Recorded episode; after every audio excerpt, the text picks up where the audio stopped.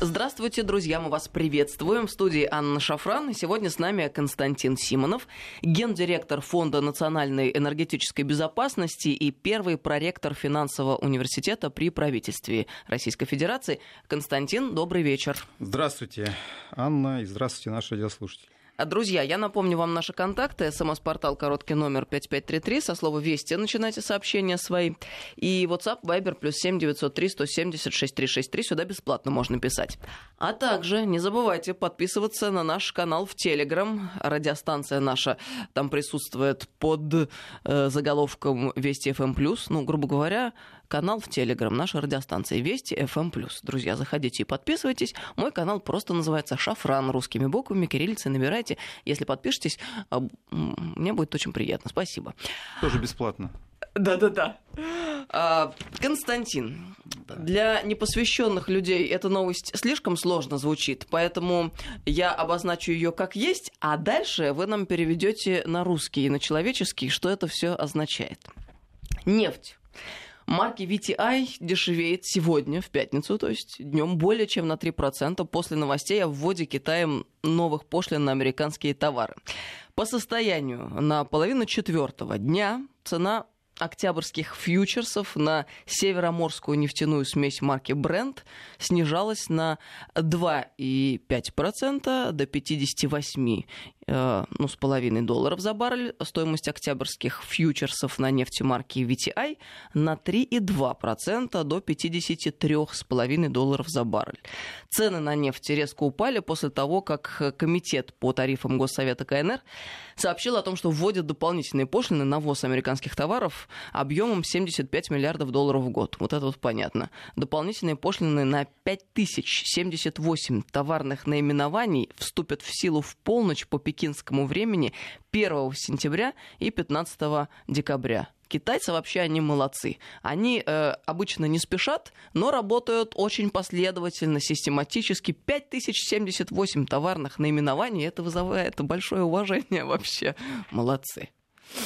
Ну, на самом деле здесь э, нет никакой, мне кажется, тай, тайны Нет, Просто когда звучат слова фьючерсы, то обычным людям, которые не связаны каждый день с экономикой, становятся несколько не по себе.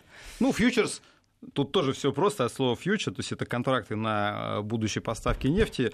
Э, вы знаете, что сейчас нефть торгуется по таким правилам, что слово фьючерс, оно является очень важным и необходимым для э, понимания, понимания механики этого рынка. Почему? Потому что ну, практически все контракты, которые заключаются, не доводятся до исполнения. И отсюда вот эта идея про то, что современный э, рынок нефти – это рынок фьючерсов, э, то есть контрактов на будущую поставку нефти. На самом деле это не контракт, это сделка пари, и чаще всего эти сделки, ну, практически всегда, эти, это сделки, которые физически не реализуются. То есть, когда вы покупаете фьючер, это, ну, условно говоря, там, не знаю, на 100 баррелей, это не означает, что вам физически нужны эти 100 баррелей там, 1 октября. Да? Это вы просто заключаете сделку, рассчитывая, что 1 октября, условно говоря, эти 100 баррелей будут стоить столько-то. Если вы окажетесь там, если ситуация будет другой, тут уже вот вы подсчитываете, вы в плюсе окажетесь, да, или в минусе, но никто физически эту нефть не закрывает. Отсюда и большое внимание, которое на самом деле стоит уделять э, на позицию финансовых спекулянтов. Почему? Потому что очень часто, когда анализируется нефтяной рынок, всегда вам там расскажут, что со спросом, что с предложением, что написало Международное энергетическое агентство относительно прогноза спроса на нефть, там, условно говоря, в Китае или в Индии до конца этого года. Э, и, с одной стороны, это вещи важные, но на самом деле это вещи важные не потому, что цена на нефть определяется на рынке физической нефти. На самом деле эта история важная, потому что э, спекулянты торговцы фьючерсами, они тоже читают новости, и им тоже интересно узнать, что будет со спросом в Китае, с мировым спросом, и на основании этого они принимают решение о том, собственно, какой тренд они запускают. Там бычий тренд, медвежий тренд. А, и, и, и поэтому, конечно, новости с физического рынка важны, но они важны вот именно с точки зрения влияния на голову финансового спекулянта, который физическую нефть на самом деле не покупает, но он играет на попытке угадать этот конъюнктурный тренд. А если это инвестор, который располагает десятками миллиардов долларов, то он зачастую эти тренды и создает.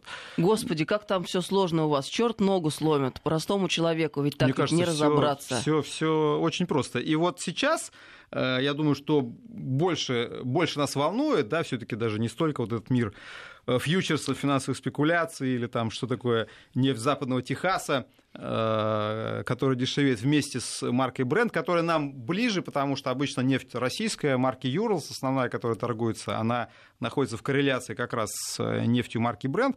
Это тоже, кстати, интересная история, потому что, скажем, э, это просто показывает, насколько любопытно устроен данный рынок. Вот, скажем, нефть марки бренд, которая названа по действительно нефти Северного моря, она уже физически не добывается практически. То есть, на самом деле, физически этой нефти нет. Но Э, это основной до сих пор бенчмарк или вот э, та та марка, которая является основой для товарного рынка, которая до сих пор задает нефтяные э, тренды, котировки не только вот для Э, данного сорта, но вообще для европейского рынка. И стоимость Юрлс привязана э, к этой цене. Хотя, еще раз повторяю, физически этой нефти практически То есть физически нет. этой нефти нет, но, да, но, но фактически она торгуется, ей но она торгуется, да, фактически это торгуется, прекрасно. и это основной бенчмарк по европейскому рынку. Еще, да, вот кстати, такие одно доказательство есть. для э, нормальных здоровых людей, что все-таки должно быть человеческое производство, а то мы все привыкли к цифр разговорам о цифровой экономике, о технологиях будущего, а фактически, когда мы возвращаемся на Землю и живем в повседневной жизни,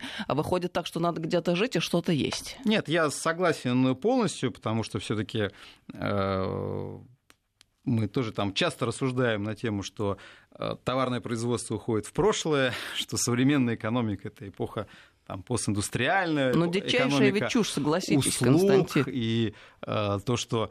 Для меня, да, действительно, я в этом плане достаточно консервативен, и для меня Всегда странно, например, что компании, которые не обладают какими-то реальными активами, могут стоить сегодня колоссальные деньги, там сотни миллиардов долларов, и мне доказывают, что это правильно так и есть, потому что они там, оседлали какие-то модные тренды. Или для меня, например, всегда странно, что компания, скажем, вот Tesla, которая каждый год фиксирует убытки, тем не менее имеет колоссальную стоимость. Э, хотя, правда, Tesla производит, конечно, физические активы, там, автомобили или батареи, которые вот сейчас горят. Там, э, компания Walmart на этой неделе предъявила иск Тесле, потому что 7 магазинов сгорело, потому что там установили эти замечательные батареи, и 7 Walmart сгорело, и, как считает Walmart, из-за некачественных батарей, которые компания Tesla поставляет. Но за счет вот этого хайпа, пиара грамотного, несмотря, еще раз повторяю, на ежегодные убытки, компания растет в капитализации. И для меня это, конечно, странновато, но это отражает, вот, собственно, э, суть современной действительность, в, в которой мы существуем. В чем-то, да, в чем-то определенный такой экономический сюрреализм. А, и, понимаете, когда действительно мы знаем, что цена на нефть определяется фьючерсами, при этом, как я уже сказал, там где-то 97-98% это просто сделки пари, это просто бумажные сделки, которые не доводятся до исполнения. Это может показаться странным, ну как так, это в чистом виде спекуляция, но тем не менее э, э, это так, это так. Вот. Э, а но для нас, для да. нас важнее то, что цена на нефть да, она сейчас находится в стадии определенного падения. Я бы не стал все-таки использовать термины там, там колоссальное падение, или у нас просто любят, вот часто читаешь новости, там действительно упало на 3%, но это немало, но часто вот обычно такие эпитеты, как там чудовищное, колоссальное, там сегодня нефть находится в жестком пике. Ну, потому что если так не напишешь, на... что никто не кликнет на заголовок. Упала аж на 3, на 3 э, процента, то есть стоит ли нам паниковать? Да, сейчас мы видим, что действительно цена на нефть в последние дни э, снижается, там это можно объяснить и очередным витком конфликта э, Китая и Соединенных Штатов, о чем вы сказали, можно объяснить и определенным таким вот апокалиптическим прогнозированием замедления темпов мировой экономики, в том числе и из этих торговых войн. Э, а можно объяснить и тем, что спекулянты, прочитав все эти новости, решили, что пора сейчас разгонять, соответственно, медвежий тренд и цены опускать. Насколько это критично? Я лично не считаю, что мы сейчас находимся в периоде вот какой-то паники. Да, я видел на этой неделе публикацию публикации, типа там, что цена на нефть уже ушла ниже зафиксированной в бюджете цены, но тут тоже, опять же, есть определенная алхимия, она связана с тем, что если вы посмотрите российский бюджет, э, то там вы увидите цифру э, в 63,4 доллара за баррель, э, то есть, ну, там при определенном курсе рубля вот был такой прогноз, заложен бюджет на 2019 год, что цена на нефть должна составить 63,4 4 доллара за баррель. Означает ли это, что сейчас вот цена на Юрлс уже дешевле этой отметки, э, что нам надо паниковать, потому что бюджет у нас не сойдется? На самом деле нет. Почему? Потому что тут тоже масса нюансов. Во-первых, бюджет у нас запланирован профицитный.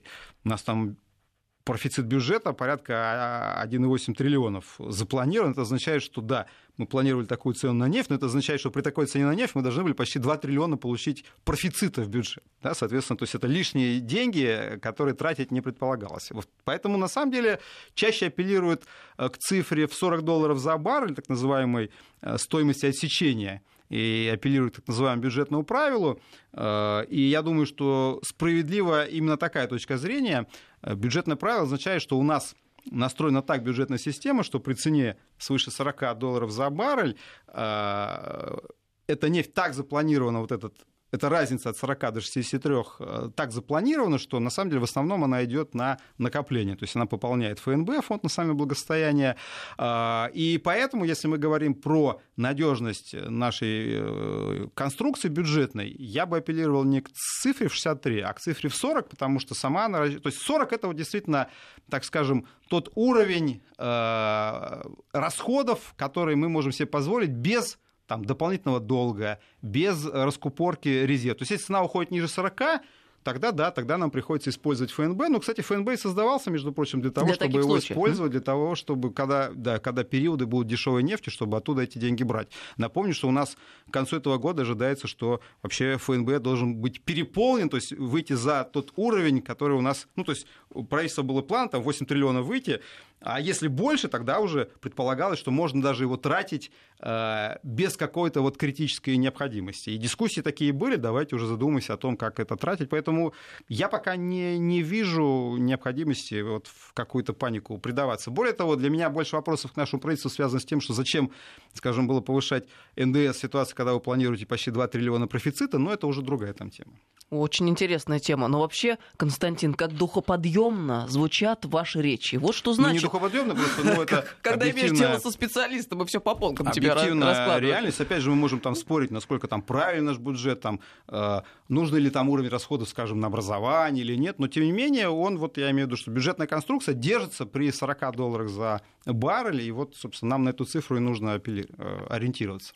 Короче говоря, паниковать не стоит, все штатно на текущий Нет, момент. Я, я считаю, что паниковать не стоит, потому что э, мы, понимаете, мы просто привыкли, были времена еще недавно нефти по 100, и тогда действительно, вот, когда нефть была по 100 и начала падение в 2014 году, там все это выглядело угрожающе. Но напомню, что в начале 2015 года она опускалась ниже 30. Вот это печально. Вот это уже для нас э, было неприятно, и тогда, собственно, вот заговорили впервые о сделке ОПЕК+, о попытке договориться с саудитами о заморозке. Я не исключаю, что если сейчас нефть будет падать и дойдет до 50, нам придется снова садиться с саудитами за стол переговора, возможно, придется какие-то дополнительные брать на себя обязательства по сокращению добычи. Это тоже на самом деле проблемная история, не скрою, потому что э, сокращение производства нефти это ведь не только сокращение физическое производства, это сокращение, между прочим, и в целом экономического роста в России. Вот обратите внимание, у нас э, э, Минэкономразвития в июле неожиданно зафиксировала такой всплеск экономического роста.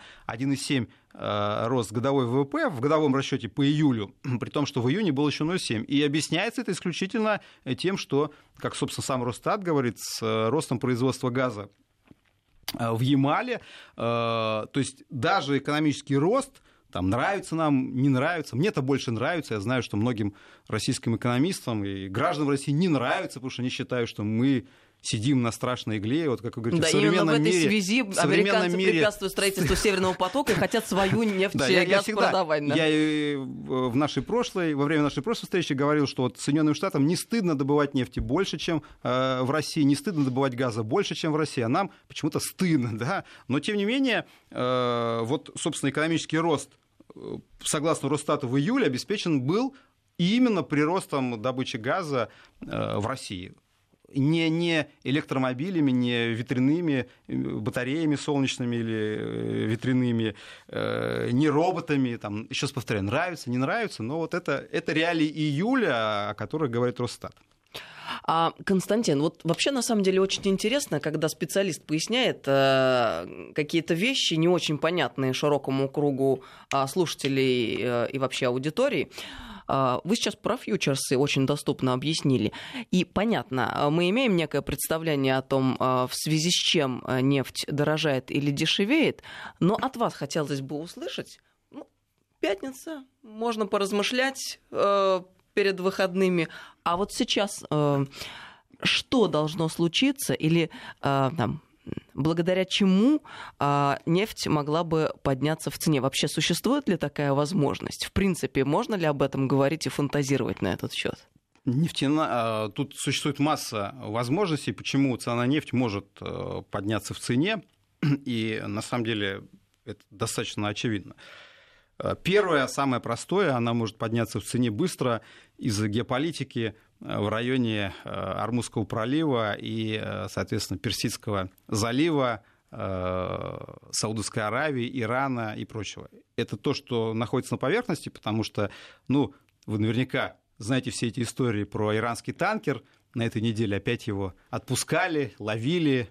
То есть власти Гибралтара отпустили танкер, он плывет сейчас там в районе испанских берегов, где его видят трекеры, сайты, которые как раз следят за перемещением кораблей. Соединенные Штаты требуют немедленно его отловить. Э, американский суд вынес решение о немедленном аресте нефти и наличности, а там почти э, миллион долларов наличности перевозится, вроде как по, по, по тем цифрам, которые я видел на этом танкере, потому что они принадлежат э, исламским террористам. То есть, ну, вокруг Это этого очень танкера, интригует, целая мыльная опера. Вокруг этого танкера, да, достаточно такая большая история, а на самом деле ведь она длится уже несколько месяцев, потому что танкер задерживали, в ответ Иран задерживал э, сам эти танкера, и, э, да, можно сказать, что такая мыльная опера нефтетанкерная.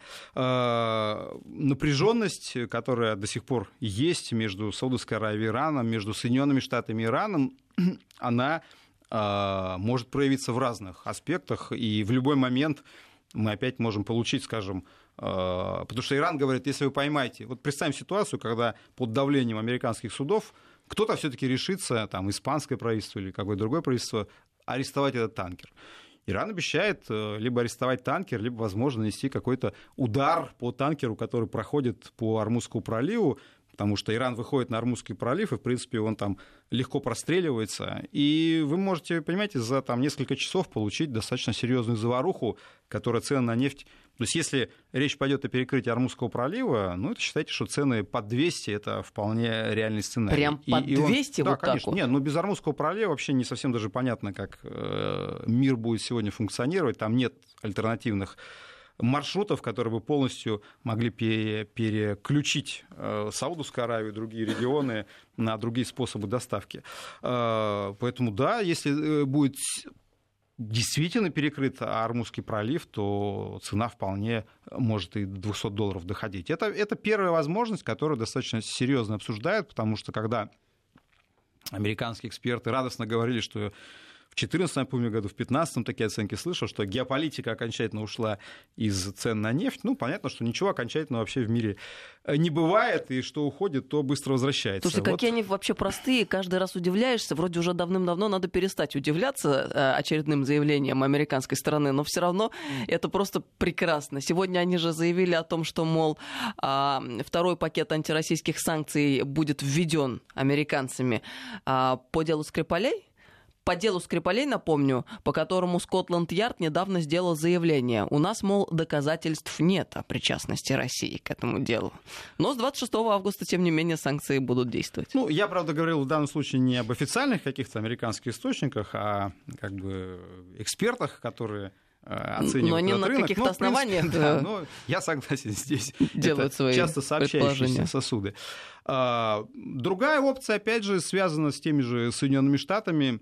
Э, любое решение Соединенных Штатов связано, например, с э, политикой э, ФРС относительно курса доллара, немедленно скажется на стоимости нефти, потому что нравится нам это, не нравится, но все равно торговля нефтью осуществляется сегодня в долларах, и поэтому любое изменение курса доллара автоматически сказывается на стоимости нефти. Опять же, это, это было видно в 2016 году. В 2016 году доллар падал, нефть, соответственно, э, росла. Э, я вот помню, что вот долгое время, начиная с зимы 2015 года, цена на нефть находилась ниже 50 долларов. Просто вот с точки зрения, вот вы говорите, там много, мало, да, вот сейчас там нефть стоит там, 55-58 по разным сортам. Вот впервые она с 2015 года в, в конце мая только 2016 года перешла Э, за 50 долларов. И это казалось для нас просто там глотком воздуха, потому что уже, я вот помню ощущение там весны, разгоняемой в прессе, что все, там нефть не будет 50, а какая там 60, 70, 80, там забудьте про это. Вот э, она перешла за 50, э, сейчас и, и, и тогда говорят о том, что это много, да, теперь 55, говорят, ой, как мало, какая катастрофа. Ну, то есть просто а прошло всего, всего три года, да. и действительно здесь вот вопрос относительно... Поэтому, опять же, Соединенные Штаты и э, курсовая их политика Соединенные Штаты, поскольку все равно основные спекулянты это американские спекулянты, и, естественно, деньги у них в основном в долларах. Э, в этом плане у них есть достаточно серьезные возможности для манипуляции рынком. Мы сейчас прервемся на несколько минут на новости. Я напомню, с нами сегодня Константин Симонов, гендиректор Фонда национальной энергетической безопасности и первый проректор финансового университета при правительстве э, Российской Федерации. Новости сейчас. Добрый вечер, друзья. Мы продолжаем беседу с Константином Симоновым. С нами гендиректор Фонда национальной энергетической безопасности и первый проректор финансового университета при правительстве Российской Федерации. 553320 это наш смс-портал и WhatsApp, Viber, плюс 7903 176 363. Константин, задают вопрос наши слушатели, а какая цена на нефть оптимальна, чтобы не дать шанс сланцам США? Интересный э, вопрос. И на самом деле не такой простой, как кажется. Почему? Э, можно сказать цифру того, что называется, э, ну, опять же, вот э, точкой безубыточности, да, то есть той ценой, которая покрывает затраты на добычу и, скажем, транспортировку нефти до нефтеперерабатывающего завода. То есть вот что называется в нефтяной индустрии break-even price, то есть та цена, которая как бы позволяет э, без э, существенных потерь добывать эту нефть. Да? Вот. Э, там тоже есть нюансы, потому что сланцевые формации отличаются достаточно сильно друг от друга, и известно, что основная особенность сланцевой нефти заключается в том, что вот если вы сравните, скажем, с Западной Сибирью, в Западной Сибири, э, ну и вообще в многих месторождениях, которые называют традиционными, э, там достаточно высокие операционные затраты, то есть вам надо сразу вложить большие деньги. Но переменные затраты, они достаточно низкие. То есть, грубо говоря, если вы разбурили уже, да, и пробурили Э, вертикальный скважин, то потом... Жить вы, будет хорошо. Вы качаете и качаете, да? Или вот на шельфе. Ну, представьте, да, вот вы поставили платформу, пробурили, дальше уже вы качаете эту нефть, у вас операционные затраты, они, конечно, есть там, да, у вас есть люди на буровой там, э, но они гораздо ниже, гораздо ниже. А вот отличие сланцевой нефти принципиально заключается в том, что там очень высокие именно переменные затраты. То есть там нужно постоянно осуществлять горизонтальное бурение, гидроразрыв пласта, перемещать это оборудование, там, использовать грузовики, э, и поэтому там операционные затраты, то есть затраты первоначальные невысокие, но текущие затраты достаточно большие. И, э, но при этом Многое зависит, конечно, от геологии пласта, и в этом плане там, в, в одной провинции сланцевой затраты могут быть одними, в другой другими. Но в целом, вот, и, и при этом там тоже э, развивается, с одной стороны, технология, с другой стороны, э, там, скажем, уже есть определенный дефицит транспортной инфраструктуры. Нужно вкладывать деньги в, в новые нефтепроводы, ну, просто отрасль не справляется с новым объемом логистики, потому что э, число разбуренных территорий растет, эту нефть надо там собирать, э, транспортировать, уже эта система не справляется, нуждается в решении. То есть тут где-то дешевеет, где-то дорожает. Но в целом, в общем, я могу сказать, что э, вот эта оценка, она составляет там порядка, э, кстати, тех же 45-50 долларов. Да? 45-50 долларов – это вот как раз та цена, которая позволяет американским слонцевикам закрывать свои убытки.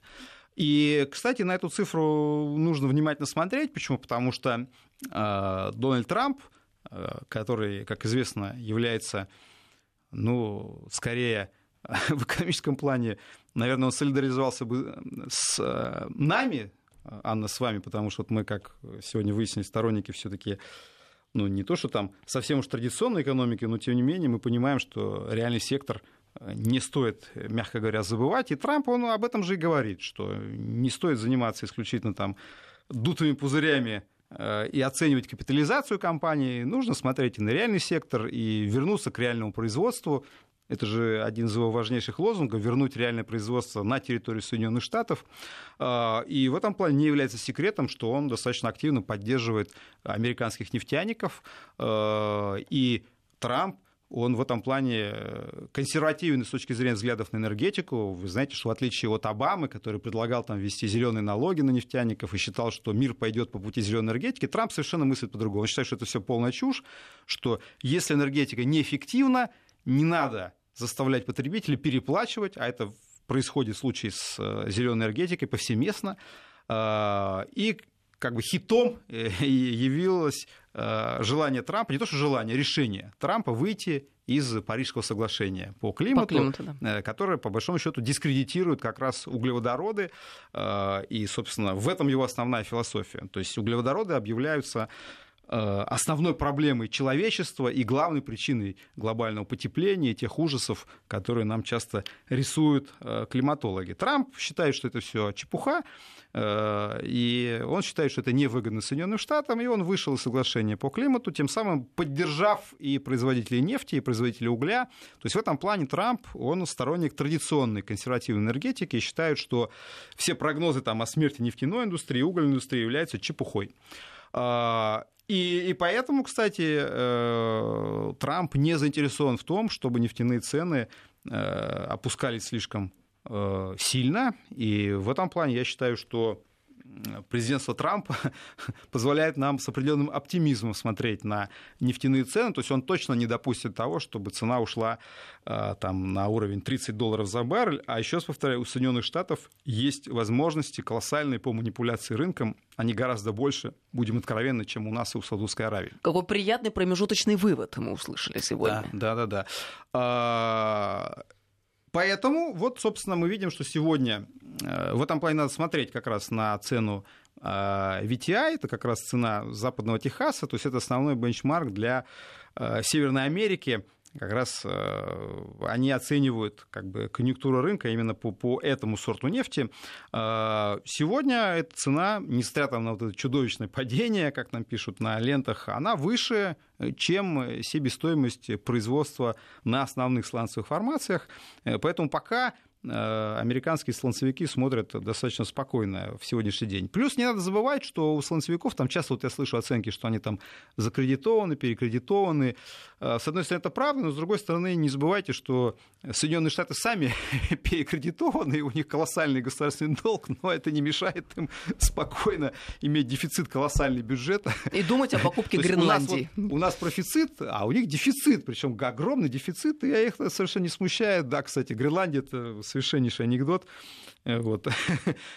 Дания так помогала Соединенным Штатам бороться с Северным потоком 2, что это кончилось тем, что да. Соединенные Штаты решили, что раз помогаете, Момент. давайте мы с Гренландию заберем за 600 миллионов долларов в год.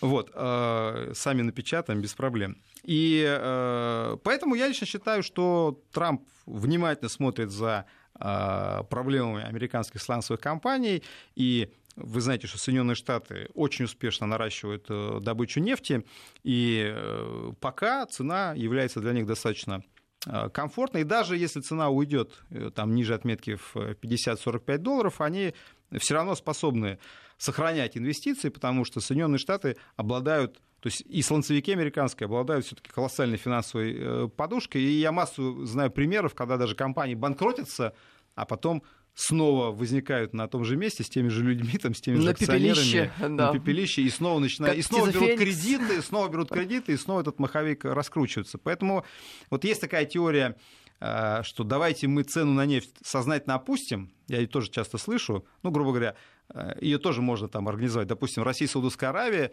наращивают добычу нефти, цена падает, там, скажем, до 30 долларов, и мы ждем, когда начнут разоряться американские слонцевики. В чем-то это, конечно, наивная точка зрения, потому что американские слонцевики, понимаете, они имеют колоссальную возможность по финансовой подпитке, Соединенные Штаты могут их э, финансировать и кредитовать, если у них будет такое желание, довольно долго. Поэтому тут можно очень долго ждать, пока они будут разоряться. А, поэтому я думаю, что этот сценарий ценовой войны, который иногда звучит, он достаточно наивен и для России все-таки скорее опасен. А, и поэтому мы видим, что мы продлили сделку ОПЕК+, и э, все-таки пока мы в, в, в эту игру играть не решаемся, и, на мой взгляд, все-таки правильно и делаем. Вот. Поэтому Трамп, как лоббист нефтяных компаний, внимательно смотрит за этими ценами, и для нас, я считаю, да, это оптимистичный вывод, что он не даст, на мой взгляд, ценам на нефть опускаться там, сильно ниже там, даже 40 долларов за баррель. Правда, 3 ноября 2020 года выборы в Соединенных Штатах, так что посмотрим, что там будет.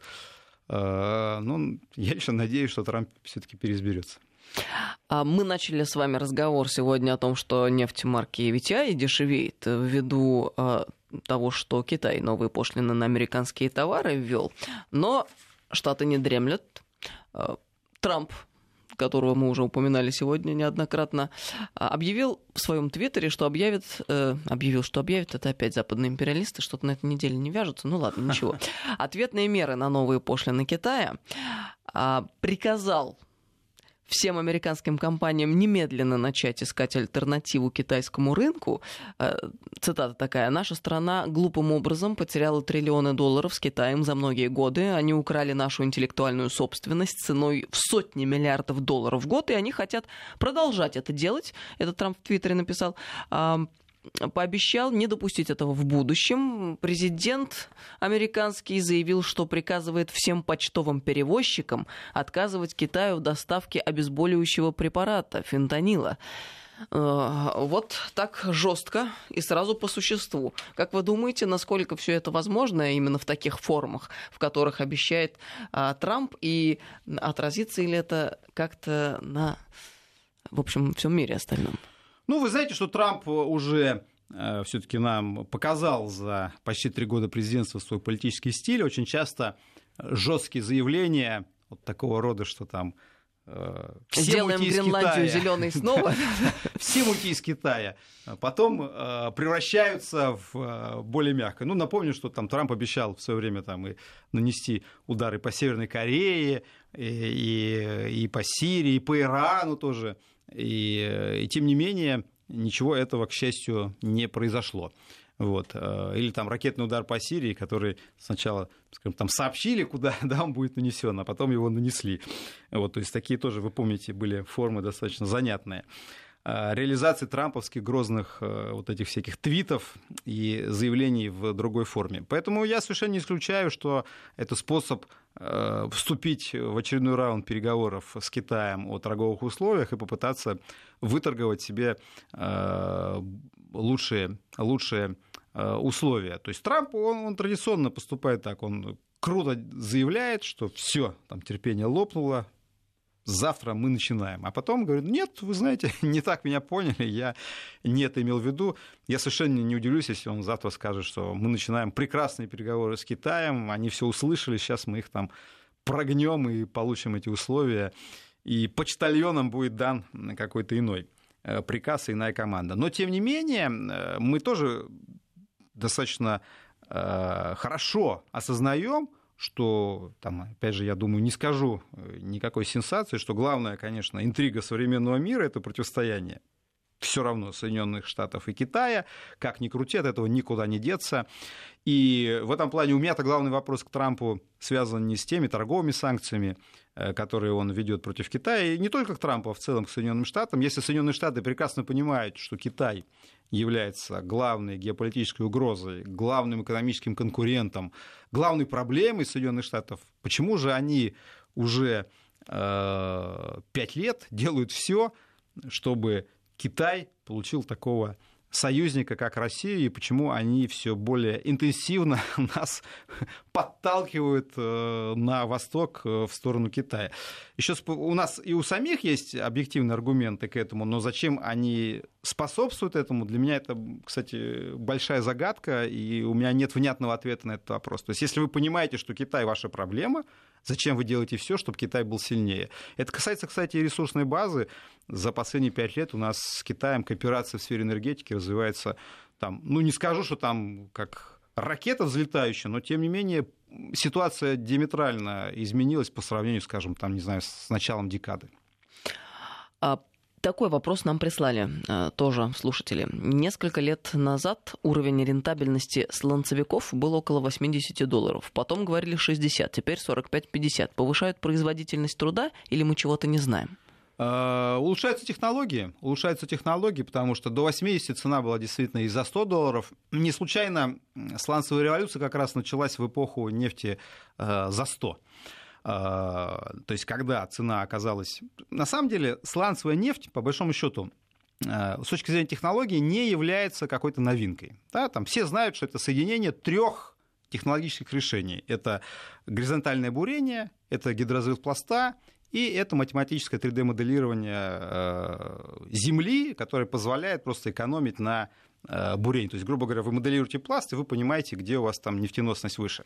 Все это было известно, надо было только это соединить, но опять же, тут тоже не было какой-то сенсации, неожиданности. Главное, что на первом этапе это все стоило очень дорого, и вот когда нефть вышла за 100, Тогда в Соединенных Штатах, а Соединенные Штаты это все-таки уникальная предпринимательская культура, вот здесь ничего не скажу, там действительно люди очень быстро реагируют на возможность заработать, там никто не сидит, не размышляет, не считает, то есть они вот понимают, надо бежать и делать.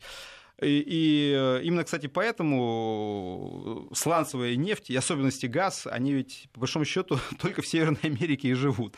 На других территориях, сколько там не пытались, вот на Украине, я помню, тоже в Харькове собирались сланцевый газ Да, очень активно шли разговоры несколько лет назад. но нигде даже близко этого нет. А, и когда, собственно, нефть ушла за 100, Э, начался этот сланцевый бум, то есть пошли инвестиции, и оказалось, что это рентабельно. А почему цена опускалась? Потому что технологии развиваются, да, там, э, и по, во всех сегментах начинается экономия. Это правда. Э, то есть стоимость бурения дешевеет, стоимость самого оборудования дешевеет, э, математика очень динамично развивается. Там, кстати, я знаю, и выходцев из России очень много работает вот в сегменте именно моделирования пластов э, в этой сланцевой индустрии. Э, то есть технологии дешевеют моделирование, э, и гидрозыл пласта тоже. Соответственно, там улучшаются химреагенты. Но, но, вот здесь тоже надо понимать одну простую вещь, что, ну вот не знаю, какой пример присет. Представьте, что я, ко мне пришла такая безумная идея, допустим, выступить на Олимпийских играх в беге, там, скажем, на 100 метров. Да? А, вот вначале я пробегу там, ну, допустим, за, за 20 секунд стометровку, да, но если я начну заниматься, тренироваться, то мои результаты начнут очень быстро прогрессировать. Я дойду, там, может быть, не знаю, там, до 14-13 секунд, но дальше я не опущусь. То есть бегать как Усейн Болт я не буду вот сколько бы я там ни занимался и тренировался. Вот то же самое здесь. То есть начали там 180, это бурно шло поначалу, да, как новая технология. Но когда уже дошли там до цифр там 50, то есть, короче говоря, с каждым новым долларом экономии это становится все сложнее и э, сложнее. Да? Или как если бы толстый человек там 100 килограммов начал худеть, вначале бы он, наверное, худел бы при правильном подходе быстро там, да, он похудел до 90, 80, 70, а вот дальше до 50 похудеть ему было уже, конечно, сложновато. Вот то же самое и здесь, э, поэтому да, прогресс очевиден, он есть, но он замедляется уже на наших глазах. Я думаю, что вот дальше снижение себестоимости будет идти очень консервативно. Но, то есть, э, реально такая большая конкуренция вряд ли возможна, да, между сланцевой нефтью и традиционным способом? Ну, вы знаете, что добычи. у нас, э, собственно, вот Минэнерго дает оценки, что у нас себестоимость э, добычи э, в Западной Сибири э, на самом деле там фактически, э, ну, оценки там разные, но тем не менее, это оценка, там, скажем, 3 5-3-7 долларов за баррель. Ой, это есть, очень иллюстрирует а, ярко ситуацию. Да. А в Саудовской Аравии там себестоимость 1-2 доллара за баррель. Так что тут, тут конечно, разрыв, он э, очевиден, очевиден и колоссален. Да. У нас совсем мало времени, буквально минуты три остается до конца программы. А, можно как-то кратко пройтись вот по какому моменту. В конце июля директор компании «Оператор ГТС Украины» Сергей Макагон говорил, что страна прорабатывает возможность начать с 2020 года импорт сжиженного природного газа из Катара. А, мол, катарский газ впервые был доставлен на СПГ-терминал в Грецию и так далее и тому подобное. А сейчас а, вот говорят о том, что Катар в ближайшие годы не сможет поставить газ на Украину до увеличения мощностей по производству СПГ, и поэтому лучше все-таки Украине договариваться с «Газпромом» какая тут Такая перспектива. веселая тема, Анна, вы хотите коротко, но, но, но попробую. На самом деле Украина это очень веселая страна. А, вот уже более 10 лет она генерирует предложения по избавлению от зависимости от России в разных формах. Ну, официально, согласно данным Порошенко, как вы знаете, Украина вроде бы избавилась от российской зависимости, но все прекрасно знают, что она продолжает потреблять э, российский газ, называя его э, словацким, хотя Словакия не добывает вообще газа. А, но, тем не менее, там были и идеи полного избавления по-настоящему, что называется. И, там, и идея, вот мы одну из них уже упоминали, добыча сланцевого газа э, в Харьковской области переход на возобновляемую энергетику. Кстати, смех смехом, Украина в прошлом году инвестировала 2,5 миллиарда в зеленую энергетику и вошла в двадцатку самых крупных инвесторов, э, но это не помогает, потому что ну, это очевидная глупость. То есть развивать дорогую энергетику, вот это в чистом виде на зло бабушки отморозим уши. Но, тем не менее, это происходит. То есть и так денег нет, так они еще их тратят на какие-то совершенно безумные проекты. Была даже, ну, самая, там, одна из самых смешных и любопытных вещей, это э, энергетическая верба. Там была обнаружена уникальная украинская верба, которая, по версии украинских политиков растет какими-то чудовищными темпами, как прям растение в бразильской Амазонии, только успевая рубить. Верба? Верба, да, верба. Особый вид вербы, который очень быстро растет ну, физически. Это анекдот, честно говоря, фантастика, не верится. И, и были там и кизяки, и солома, то есть и, и, и вот традиционные патриархальные способы, и инновационные способы, то есть все, все перепробовали. А, на словах. Был, конечно, и жиженый газ. И, э, ну, просто э, вы, вы тоже должны понимать, что чтобы покупать жиженый газ в Катаре там, или в Соединенных Штатах, где бы то ни было, вам нужно его привести, вам нужен терминал. То есть вам нужен терминал по приему этого жиженного газа.